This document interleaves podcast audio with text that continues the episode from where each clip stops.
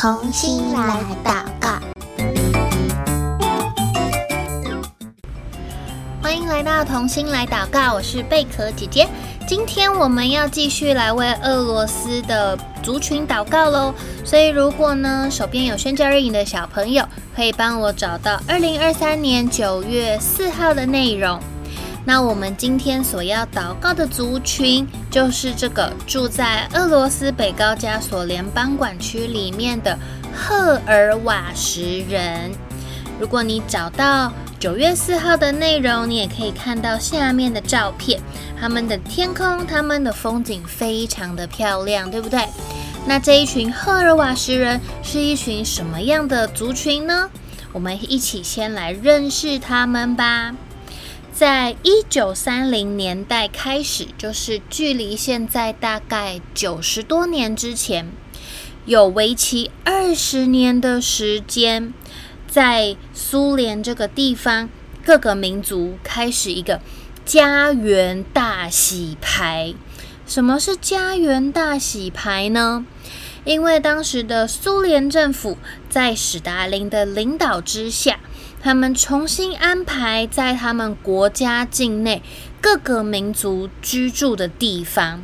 为什么要分配大家，重新分配大家居住的地方呢？原因有几个。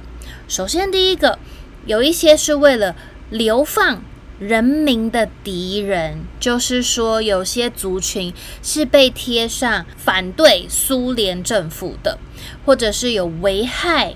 国家的这些民族，他就会把它安排到一些特别的地方居住。那有也有一些族群呢，是因为政府觉得啊，我很需要劳动力啊，我需要有人为我做事情。例如说，他会把一些民族迁移到。西伯利亚去，西伯利亚是很冷很冷的地方，所以人其实没有很多。在接下来的同心来祷告里面，我们也会开始为西伯利亚的人祷告。所以呢，政府就把这些人迁移到西伯利亚的这个地方，让他们去做一些开垦的工作，比较劳动力的工作。那也有一些是因为政府想要调整。各个地区民族的人口比例，因为他们怕说，呃，同一个族群的人都聚集在一起，然后这一个族群的人就越来越多，越来越多，越来越多。哇！要是他们变成一大个族群，在我的国家里面，哦，他们会不会起来叛变呐？会不会把我这个政府推翻呐？于是呢，他们就把他们分散在不同的地方。所以这个就是在一九三零年代起的家园大洗牌。那在这个家园大洗牌的事件当中，赫尔瓦什人他们去了哪里呢？他们在二次世界大战的时候就被苏联分发到呃比较低洼地区的车城居住，一直到一九五零年之后，他们才。获得允许，可以回到他们原本居住的山地，就是达吉斯坦这个地方。如果你可以有机会去到这个达吉斯坦，然后去看看赫尔瓦什人所居住的山上小村的话，你就会看见他在他们的小村庄里面有重新修复的房子。同时，也有那些很古老的废墟，同时存在他们的村庄里面。赫尔瓦什人讲着独特的赫尔瓦什语，他们分布在八个山里面的村庄，还有达吉斯坦北部的几个比较低的地方。几个世纪以来，他们一直都是信奉着。混合民间信仰的逊尼派伊斯兰教，所以这一群赫尔瓦什人他们是信奉伊斯兰教的，所以他们就是穆斯林。对赫尔瓦什人来说，他们觉得生活总是很艰苦，很需要希望。可是呢，就目前我们已经知道的资料显示，目前还没有。任何一位呃赫尔瓦什人是基督徒。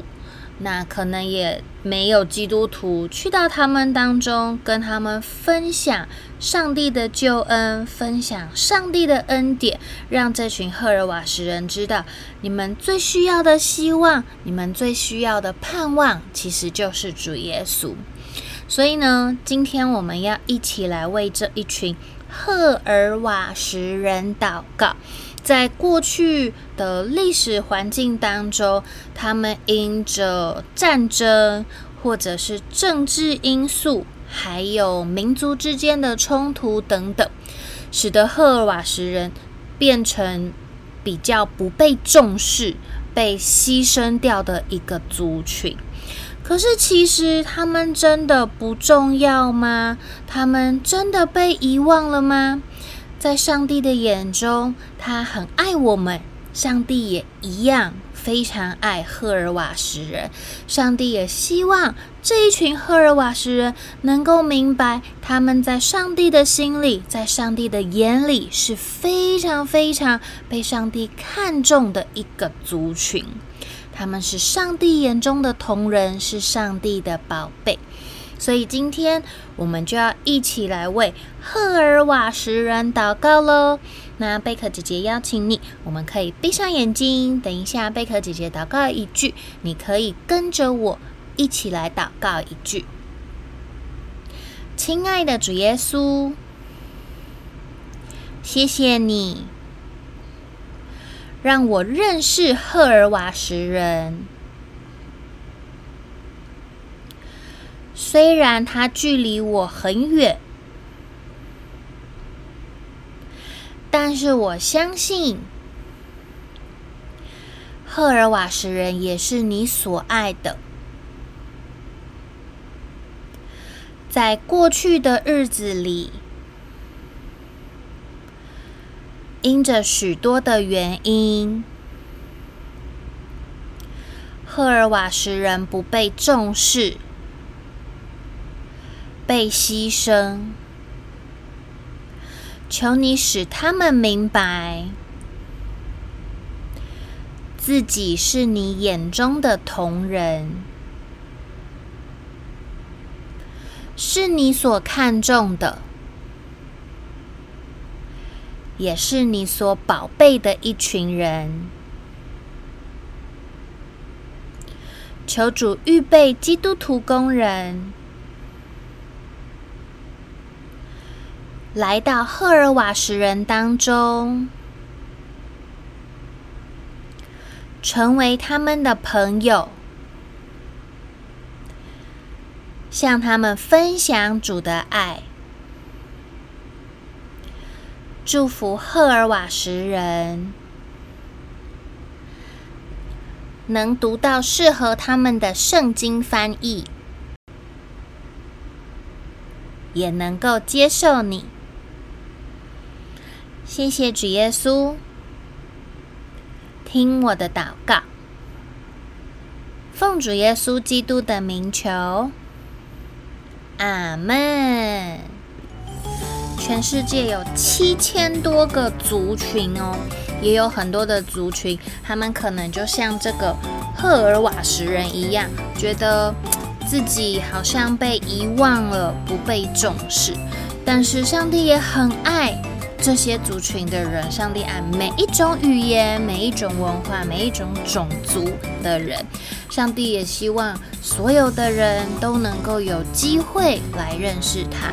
所以我们要持续为这些种族，特别是不容易听见福音的这些族群，来继续的祷告，盼望有一天，所有的人都能够真的听见福音，能够认识主耶稣的救恩。今天的同心爱祷告到这边告一个段落喽，下次再见，拜拜。